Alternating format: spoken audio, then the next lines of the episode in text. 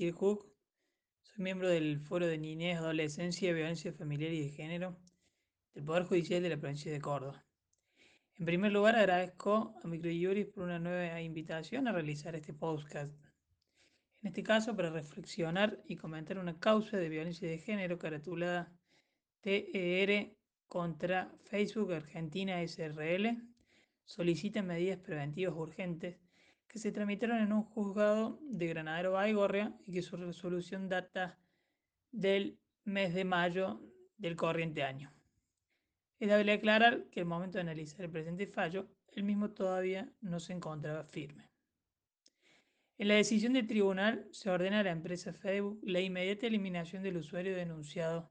toda vez que se comprobó en las actuaciones la difusión por dicha red de comentarios ofensivos, humillantes, fotos íntimas, amenazas, coacciones contra la víctima de violencia de género. En primer lugar, de las constancias de la lectura se advierte una serie de delitos tipificados en nuestro Código Penal argentino, tales como amenaza, coacciones, mala ejecución del delito de sexting, todo ello agravado por la violencia de género. Delitos introducidos por medios informáticos que atentan contra la integridad psíquica y sexual de la víctima y ventilan a la luz cuestiones de la esfera privada de las personas. Esa breve introducción por sí misma denota la gravedad de la situación acaecida y analizada en el presente caso. Más allá de las actuaciones penales por los delitos denunciados, en el caso que nos ocupa, la víctima solicita medidas cautelares urgentes tendientes a restringir publicaciones futuras a través de esa red social por parte de la denunciada, a lo que el juzgador al recibir la denuncia que se había efectuado en el área de género de la Municipalidad de Granadero Baigorria, en primer lugar habilita el pedido efectuado, a pesar de ser realizada la denuncia en tiempos de ASPO, aislamiento social eh, preventivo y obligatorio, y teniendo en cuenta la materia de que se trata, esto es violencia de género. Pero entiende que ello no sería posible por cuanto imponer a la demanda denunciada en este caso un control preventivo y discrecional hacia el futuro implicaría una restricción general que podría comprometer la búsqueda y difusión de información e ideas, derecho que está garantizado por nuestra Constitución Nacional. Es importante aclarar que la violencia de género aquí comentada es de tipo psicológico, política y se produce en el marco de la modalidad pública política. Esto que decimos es importante ya que la ley 27.533, publicada el día 20 de diciembre del 2019, y que modifica la Ley Nacional 26.485, que es la Ley de Protección Integral eh, a las Mujeres por Violencia, incorpora como tipo de violencia la modalidad política. Sumado a ello, esta Ley 27.533, que modifica la Ley 26.485, la modifica en cuanto que también incorpora como modalidad de violencia de género a la violencia público-política contra las mujeres la que define y es aquella que funda en razones de género, mediando intimidación, hostigamiento, deshonra, descrédito, persecución, acoso y amenazas, impida o limite el desarrollo propio de la vida política o el acceso a derechos y deberes políticos,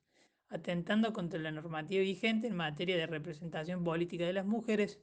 y o desalentando o menoscabando el ejercicio político o la actividad política de las mujeres pudiendo ocurrir en cualquier espacio de la vida pública y política, tales como instituciones estatales, recintos de votación, partidos políticos, organizaciones sociales, asociaciones sindicales, medios de comunicación, entre otros. Reparece que en las constancias de auto surge que la víctima, quien se presentaba como candidata concejala de la ciudad, sufrió posteos por Facebook con mensajes agresivos por su condición de mujer por el solo hecho de ser mujer. Nótese la gravedad de estos hechos denunciados y cómo la situación enmarca claramente en lo que refiere a la violencia de género, en este caso a través de medios electrónicos informáticos y a través de la modalidad público-político recién mencionada, tal cual lo fuimos eh, expresando, y también en este caso se incluye eh, la modalidad laboral, conforme el intento del denunciado de restringir la capacidad laboral de la denunciante. Todo ello en los términos que prescribe la Ley 26.485 mencionada y los tratados regionales e internacionales suscritos por nuestro país. Es oportuno agregar que correctamente el tribunal, a los fines de abordar estas actuaciones de manera interdisciplinaria, dio intervención al área de género local, quien mediante su informe técnico ratificó los términos de la denuncia efectuada por la víctima. Por otra parte, el tribunal cita jurisprudencia para justificar la legitimación pasiva de Facebook.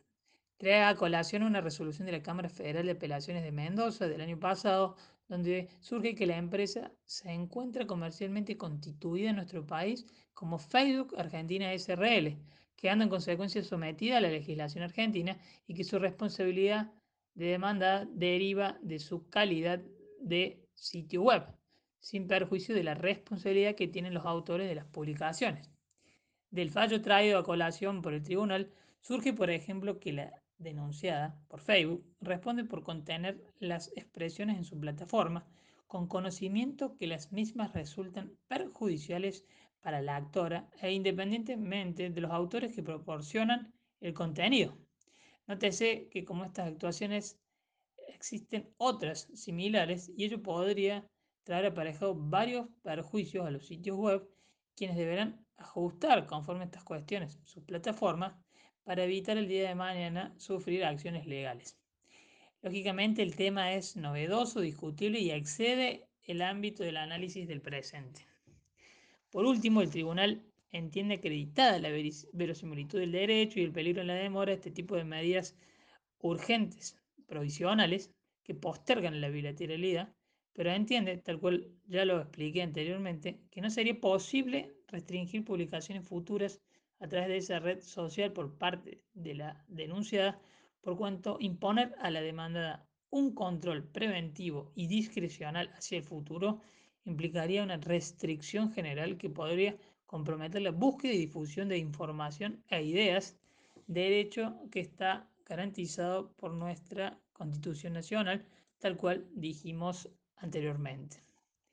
El tribunal termina resolviendo, en opinión que comparto, la inmediata eliminación de dicho usuario de la red social Facebook va, más allá y termina ordenando que la red social explique a los amigos del usuario eh, eliminando los motivos de su eliminación, es decir, que explique esto, y que también ellos eliminen publicaciones posteadas y compartidas por ellos que contengan imágenes acosantes respecto de la actora. A su vez, remite copias de las actuaciones al Ministerio Público Fiscal, en este caso eh, de la localidad de Rosario, para que investigue los hechos eh, de presunto contenido delictivo que fuimos enumerando eh, brevemente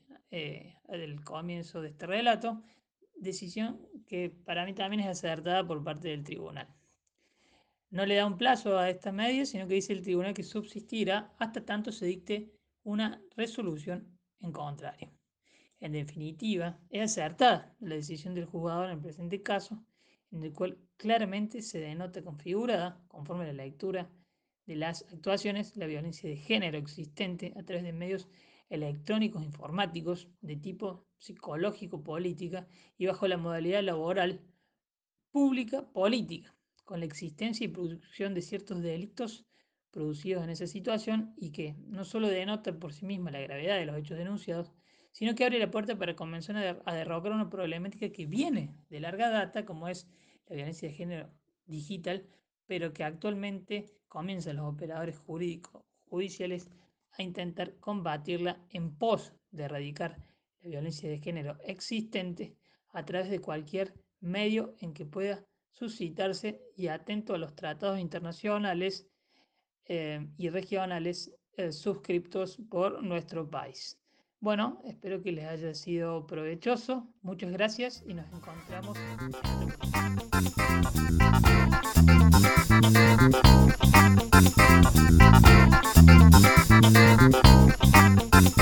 En